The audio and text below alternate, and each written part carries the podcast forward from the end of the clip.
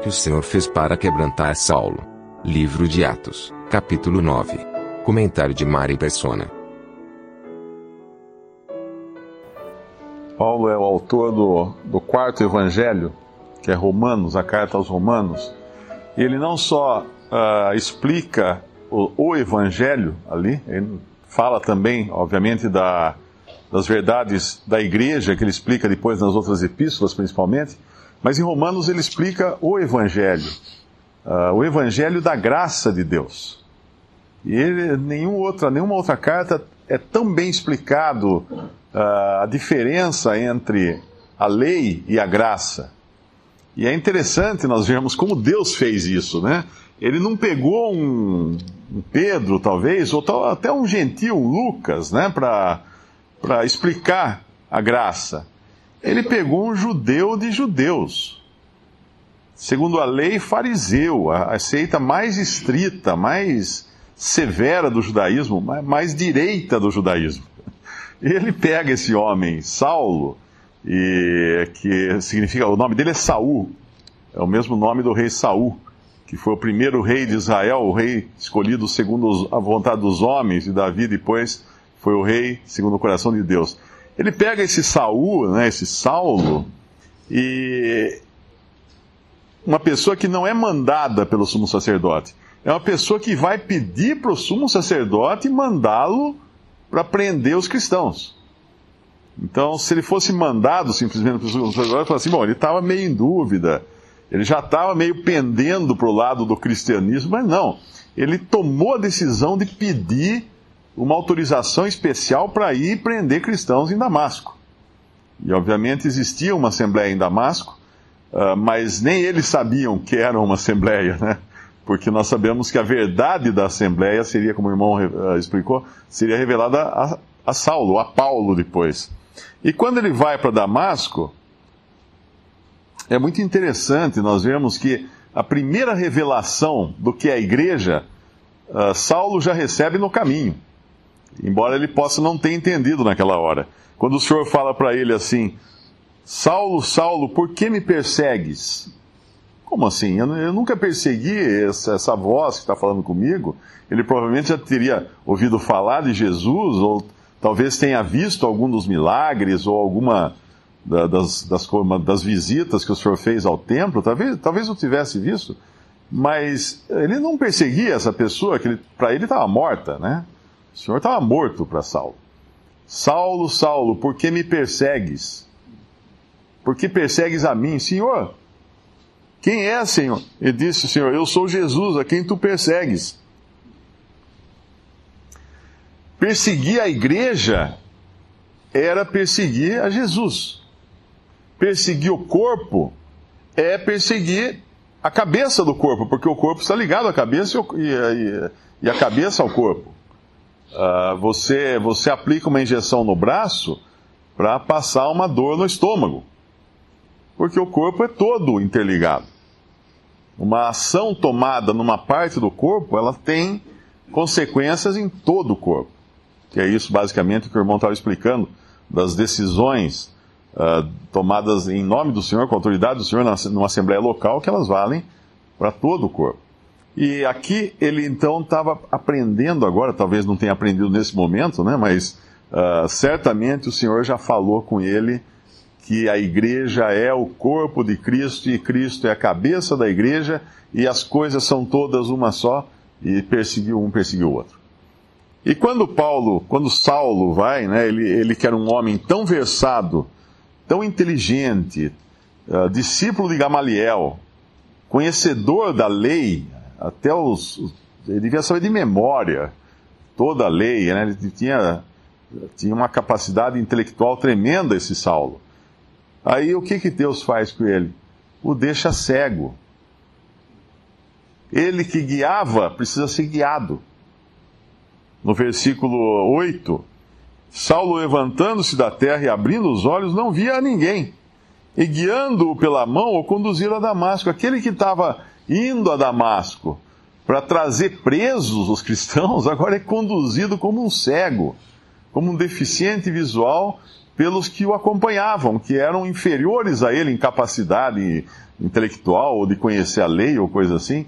Ele tem agora que dar a mão, segurar no braço de alguém para poder caminhar, porque senão ele tropeça, ele cai no buraco, ele não consegue, ele bate com o nariz na parede.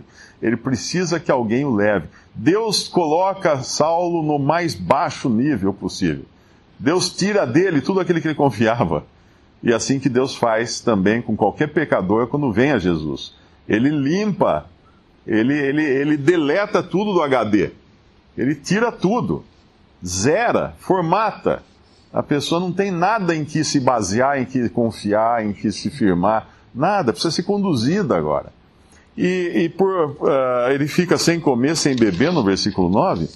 E é interessante que o lugar que eles o conduzem, obviamente, ele ali é um judeu, os que o conduzem são judeus, deviam ser servos do sacerdote, deviam ser talvez até da guarda uh, que tinha, existia, existia uma guarda, né, existia uma polícia do templo que eram os. Eu tinha um nome até, eu não lembro agora. Tinha, tinha um nome, a, a guarda. Uh, porque quando vão prender o Senhor Jesus, vão tanto os soldados. Hã? Eu acho que é pretoriana. O pretoriana é do, dos. Pretoriana era do, do governador, né? Uh, eu acho que os guardas e a, e a, guarda pretoriana. Existia dois, dois tipos de guarda. E talvez esses estivessem seguindo, acompanhando a Saulo. E onde eles o levam? Onde levam esse Saul, né? Esse, esse que tem o mesmo nome do, do rei que era segundo a carne de Israel? Uh, onde o levam? Levam à casa de quem? De João, de Antônio, de Sebastião? Não. Levam à casa de um homem que tinha o nome mais judeu de todos os nomes: Judá que é Judas. Judas é o mesmo nome Judá, da tribo de Judá, de onde vem também judeus. Levam a casa. E onde fica o endereço dessa casa?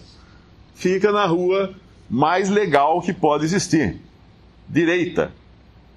Se existe alguma coisa mais legalista, mais segundo as regras do que a palavra direito, né, ou direita, não tem ele vai à casa de um judeu, Judá, Judas, na rua direita. Porque ali era, era tudo. Mas Deus vai tirá-lo de lá. Deus vai tirá-lo do judaísmo. Deus já o encontrou no caminho de Damasco, o Senhor já o encontrou no caminho de Damasco, e agora um homem chamado Ananias vai lá tirá-lo dessa casa na rua direita, dessa casa de Judá, na rua direita. E aí então Saulo que havia ido ali para mandar matar, para perseguir, prender e mandar, mandar para a morte, porque eles mandavam para a morte os cristãos. Os judeus também mandavam os cristãos para a morte, não eram só os romanos. Ele agora uh, passa a pregar a, o evangelho, ou na verdade o, o conhecimento que ele tinha até ali era de que o Messias era Cristo. Ele vai nas sinagogas, então ele passa a anunciar que o Messias é Cristo. E os cristãos estavam com medo. Claro, ali em Damasco. É interessante quando nós lemos esse, esse capítulo de Atos, uh, existe uma. Entre o versículo 25 e 26, é bom entender que existe um, alguns anos ali. Eu acho que nesse, uh, se algum irmão, se estiver errado, algum irmão me corrige, mas eu acho que é aqui que se encaixa os cinco anos, né? Cinco ou três anos de Gálatas 1 Gálatas 1, versículo 15. Gálatas 1, versículo 15. Talvez lendo um pouquinho antes, o versículo 13, porque já ouvistes qual foi, antigamente a minha conduta no judaísmo, como sobremaneira perseguia a igreja de Deus e a assolava, e na minha nação excedia em judaísmo a muitos da minha idade, e sendo extremamente zeloso das tradições de meus pais. Mas quando aprove a Deus, que desde o ventre de minha mãe me separou e me chamou pela sua graça, revelar seu filho em mim, para que o pregasse entre os gentios, não consultei a carne nem o sangue, nem tornei a Jerusalém a ter com os que já antes de mim eram apóstolos, mas parti para a Arábia e voltei outra vez a Damasco. Depois, passados três anos, fui a Jerusalém para ver a Pedro e fiquei com ele quinze dias e não vi nenhum outro dos apóstolos, senão a Tiago, irmão do Senhor.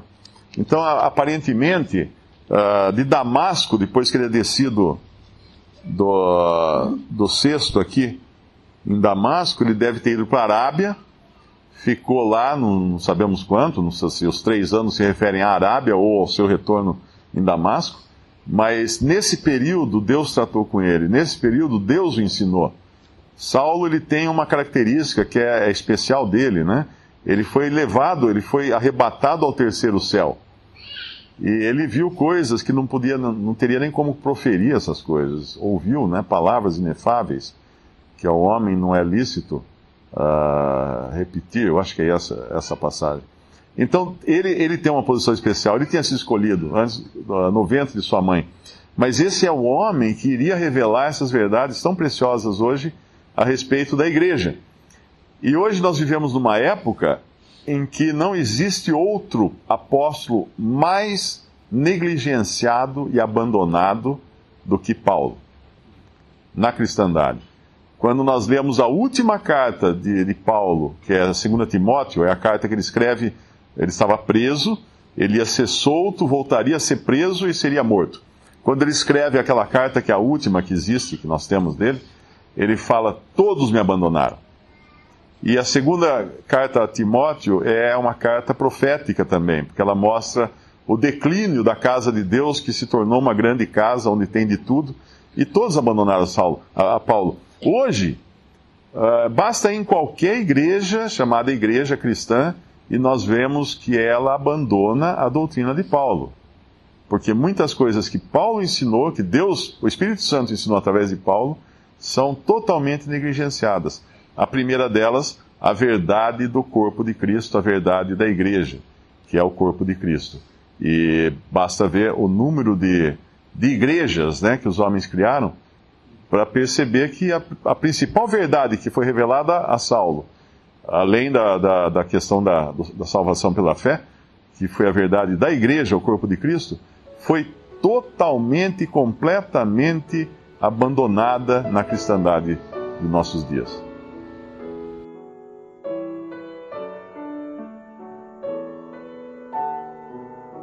Visite respondi.com.br. Visite também 3minutos.net.